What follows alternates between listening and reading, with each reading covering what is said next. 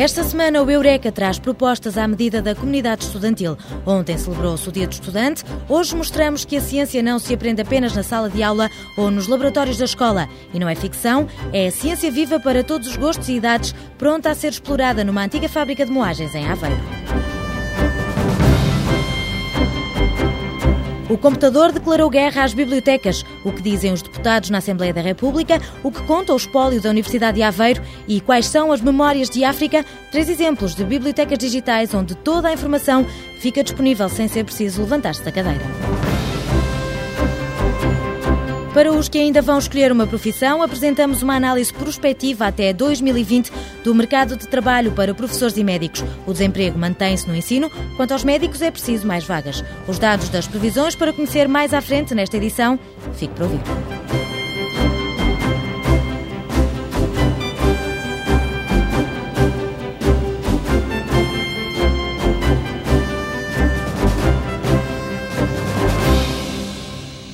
Um excerto de um poema de Pablo Neruda é o aperitivo servido aos visitantes que chegam pela Rua dos Mártires. Ao entrar no átrio, respira-se o ambiente de uma fábrica de moagens, com as casas de banho a assemelharem-se a um antigo contentor de cereais. Viramos à direita e começamos a explorar esta fábrica onde mora a ciência viva, com a visita à sala de exposições. Mais de uma centena de imagens de animais cimentadas na película pelos fotógrafos da vida selvagem, momentos da natureza captados pelas objetivas e explorados pelo olhar. Algumas fotografias têm lupas para que os visitantes possam ver pormenores, outras têm pequenos jogos, outras têm adivinhas. Enfim, há um conjunto de atividades que o visitante terá que descobrir para além da enorme beleza que as fotografias têm. Paulo Trincão, diretor da Fábrica de Ciência Viva em Aveiro, chama-lhe exposição de ciência interativa. Mesmo ao lado, por entre as paredes de vidro, no laboratório promove-se a aprendizagem experimental. Para fechar esta ala da fábrica, o último espaço apela à reflexão e à poesia. Estamos a ocupar esta sala sobretudo para debates, para discussões, para a poesia e de ciência, que é uma atividade que desenvolvemos todas as segundas, primeiras segundas-feiras todo mês,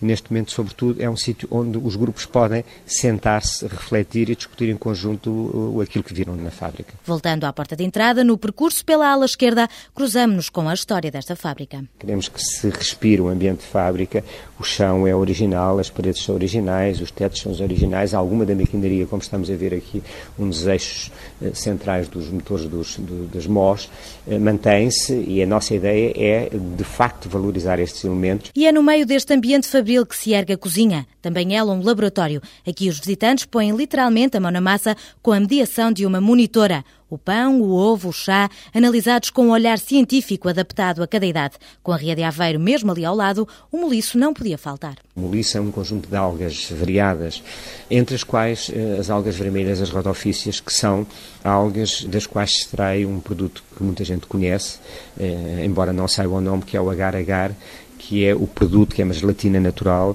é o produto com que se fazem, por exemplo, as cápsulas de, de, dos, dos comprimidos. E nós vamos ter, de facto, um protocolo, um conjunto de experiências sobre como extrair gelatinas naturais, gelatinas vegetais das nossas algas da ria. Paulo Trincão revela que o sucesso deste laboratório inspirou uma coleção de sete livros que vão ser lançados pela editora Contador de Histórias. E como é na cozinha que se confeccionam os bolos, este é também o sítio ideal para festejar o aniversário. Os aniversariantes, eh, eles próprios que fabricam o seu bolo, fabricam o seu lanche, enquanto o bolo está no forno têm um conjunto de atividades e, no fundo, passam um dia de anos completamente diferente. De resto, o diretor deste Centro de Ciência Viva revela que os pequenos são uma presença assídua na fábrica. Como é que se fala de ciência a essas crianças? Como é que se entusiasma essas crianças para a ciência? E é isso um dos nossos novos motivos de preocupação, procurando encontrar um conjunto de atividades que realmente as despertem, no fundo, para o conhecimento. Subindo ao primeiro andar, uma sala polivalente é o espaço onde a ciência e o espetáculo se fundem e a matemática sobe ao palco. De um lado, temos a projeção de dois filmes 3D, um que é a viagem interior da célula e outro que é uma viagem ao fundo do mar.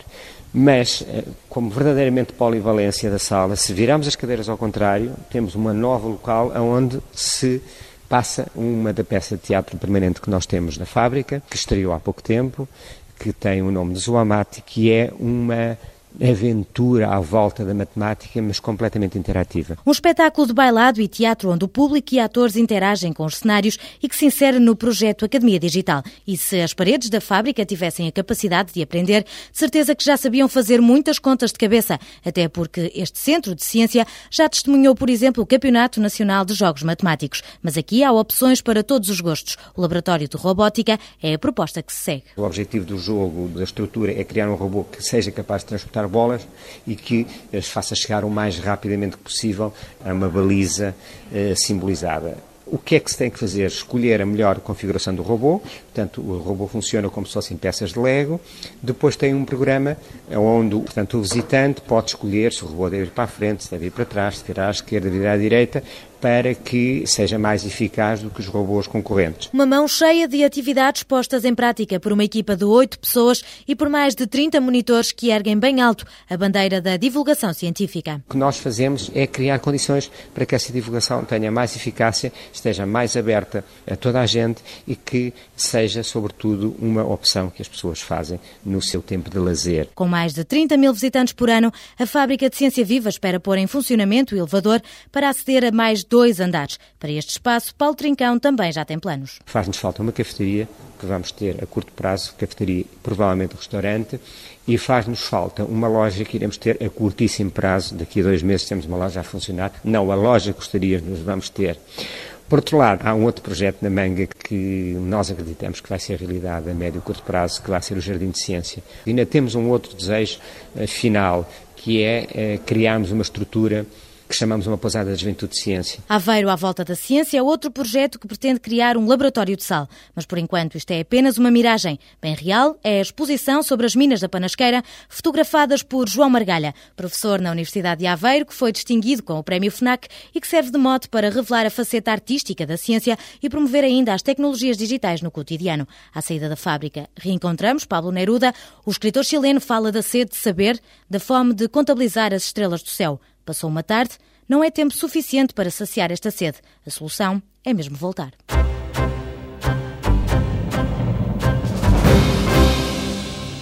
Desfilar pelas estantes e sentir o cheiro das folhas, apreciar as cores das capas, a grossura da encadernação e passear os dedos pelo relevo desenhado nas formas dos livros alistados na prateleira. São sensações provocadas por uma biblioteca tradicional. Mas os engenheiros da Universidade de Aveiro têm um novo conceito onde a biblioteca vai ao encontro do utilizador.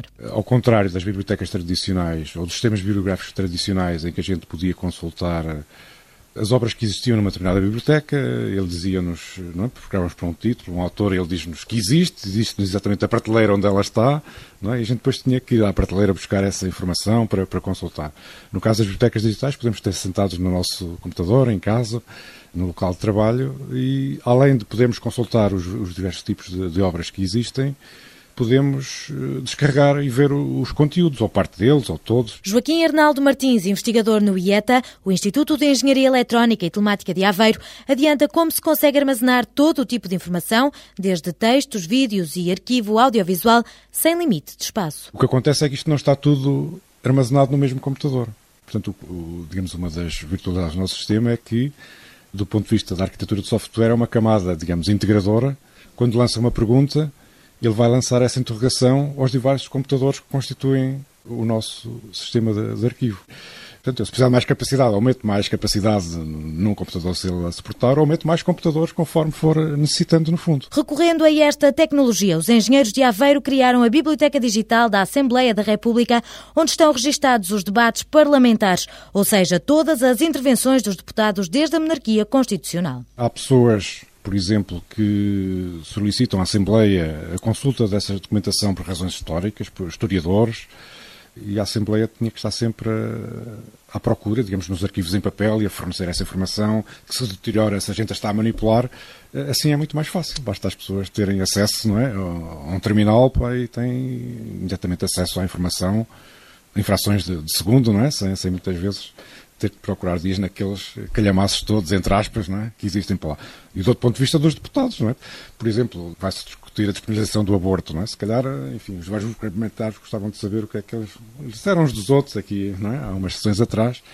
Assim podem fazer, mais uma vez instantaneamente, e até responder quase na hora. Não é? Desta forma, preservam-se os documentos originais. A pesquisa pode ser feita selecionando um deputado por período histórico, desde a Terceira República até à monarquia constitucional, ou ainda em texto livre. Arnaldo Martins esclarece que a parte tecnológica foi desenvolvida pelo IETA, mas contou ainda com a colaboração de funcionários da Assembleia da República. O que está em papel tem que sofrer um processo que é chamado OCR, que é Optical Character Recognition, que é um, um software, um, é passado por um scanner que lê, tira uma espécie de fotocópia não é, ao, texto e depois tenta converter isso no formato eletrónico. A conversão do texto em papel para o formato digital foi o processo mais caro, até porque envolveu muita mão de obra. Por uma questão de fiabilidade, pode ainda ver a fotografia do original e dentro de pouco tempo vai ser possível consultar o arquivo audiovisual. Noutro projeto, desta vez com a prata da casa, os engenheiros do Instituto de Engenharia Eletrónica e Telemática de Aveiro estão empenhados no SIMBAD,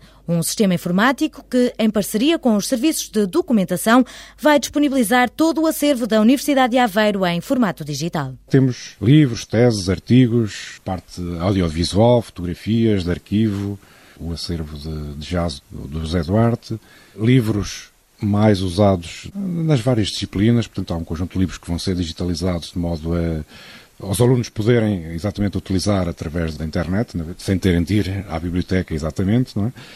Qual é uma das vantagens também do nosso sistema? É que nós podemos não só procurar no título ou pelo autor, mas procurar no conteúdo dos livros. E o sistema mostra exatamente a página ou o conjunto de páginas onde encontrou as palavras da, referência que está à procura e depois permite navegar página a página no livro. Mas para que estas potencialidades sejam eternas, há que estar atento à constante evolução tecnológica. A juntar a estes projetos, há ainda a destacar o Memórias de África, um sítio na internet com informações sobre os países africanos de língua oficial portuguesa, fruto de uma parceria com o SCTE e com o Instituto de Investigação Científica e Tropical.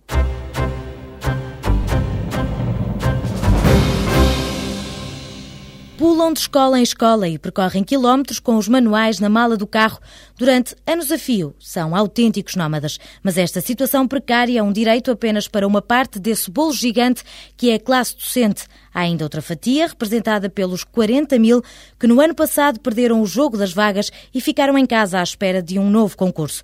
Para os professores, o desemprego vai manter-se pelo menos até 2020. A garantia vem de dois especialistas da Universidade de Aveiro. Se o número de colocados em licenciaturas de ensino se mantivesse igual ao ano letivo 2001-2002, se a idade da reforma dos docentes, dos professores, fosse de 65 anos e a dimensão média de turma fosse iguais, em 2020, no total do, dos cinco níveis de, do sistema de ensino, teríamos à volta de 140 mil professores em excesso relativamente à necessidades do sistema.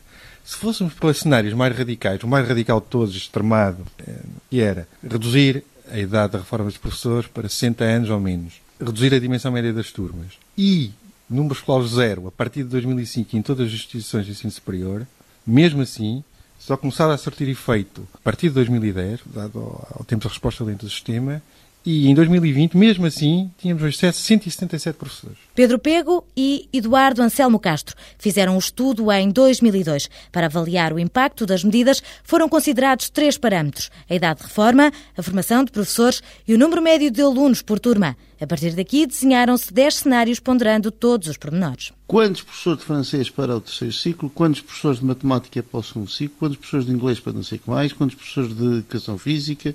Portanto, isto foi feito com todos os detalhes, tendo em conta os que já existem no sistema, aqueles que estão a entrar no sistema, que são os que se formam, e aqueles que saem do sistema, que são os que se reformam. E sabendo que, à medida que estão, vão passando no sistema, a carga horária deles vai alterando, com uma certa idade dá tantas aulas e com mais idade dá menos aulas, quantidade de tempo e de professores gastos em conselhos executivos, nas várias tarefas não pedagógicas que os professores desempenham e que retiram alguns do sistema. Com base em projeções demográficas da população por grupos etários, pode prever-se com exatidão o número de crianças por cada ano escolar. Precisamos saber quantos alunos é que íamos ter no futuro, por nível de ensino, para depois podermos saber quais os professores necessários, se estavam em excesso, se estavam em falta. E, portanto, uma folha de cálculo com programação foi isso que foi feito. Esta ferramenta matemática é flexível e permite introduzir novos dados de forma a acompanhar as modificações. Quatro anos depois, Pedro Pego acredita que o panorama não é tão pessimista. Os alunos começaram-se a perceber da empregabilidade no setor do ensino estava má E as próprias instituições de ensino superior começaram a pensar em reduzir os números de desses cursos e etc. A Universidade de Aveiro é o exemplo disso, que Inclusive está com um programa de reconversão de licenciados na área do ensino para outras áreas. O investigador da Universidade de Aveiro sublinha a perspectiva histórica da problemática do desemprego no ensino. O grupo que tem a idade, a média de idade mais avançada é o primeiro ciclo, porque era a escolaridade obrigatória no, durante a vigência do Estado Novo, não é? E por isso são aqueles que estão a sair mais depressa do sistema por motivos de reforma. Porque o grande problema dos outros graus de ensino é que a, a, a média de idade dos professores são muito novos e por isso entram muito mais para o sistema do que aqueles que se reformam. E por isso é que estamos numa situação de excesso de professores. Porque o sistema cresceu rapidamente no pós-25 de Abril. Com o excesso de professores, Eduardo Anselmo Castro responsabiliza as universidades privadas. Os custos de professores são, em princípio, custos baratos. Por isso, vê as universidades privadas a fazerem uma enorme oferta de professoras e de outros cursos semelhantes, mas não vê as universidades privadas a fazer grande oferta de engenharia ou de áreas tecnológicas, porque essas são caras e, portanto, as universidades privadas encheram o país de, de coisas que não são necessárias. Os alunos alegremente foram, eh, ou, ou porque não tinham outra alternativa, muitos casos, foram tirar cursos que são becos sem saída. Mas o estudo dos investigadores da Universidade de Aveiro revela que, a partir de 2020, o cenário vai inverter-se. A seguir a 2020, muito pouco depois, começam as pessoas todas que entraram a grande vaga das entradas a reformar-se. Não tem um sistema de reformas gradual, mas tem um sistema de reformas repentinas. As pessoas reformam-se todas ao mesmo tempo.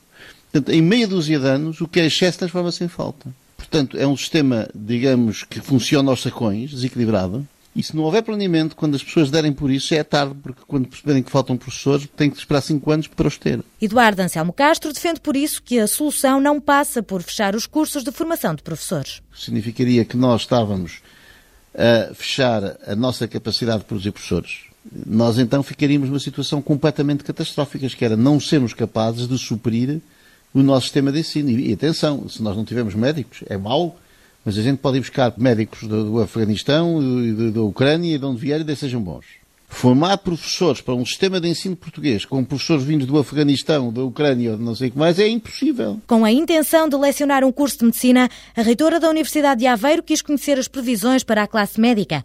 O estudo veio confirmar a necessidade de reforçar o número de vagas nesta área da saúde. Os médicos têm um grupo etário muito concentrado neste momento entre 40 e 60 anos.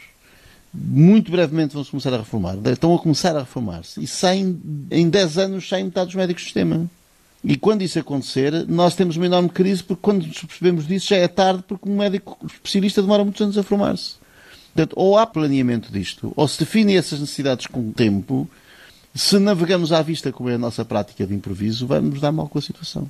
Não há soluções a curto prazo para amanhã para isto. A solução é precaver, é prever e a tomar medidas para daqui a 10 anos. E para daqui a 10 anos está tudo a dar bem. Não, não, não há soluções para amanhã. Com o envelhecimento da população, o investigador da Universidade de Aveiro assegura que vai ser necessário aumentar o número de médicos por habitante. A curto prazo, a formação de médicos vai ter que aumentar consideravelmente.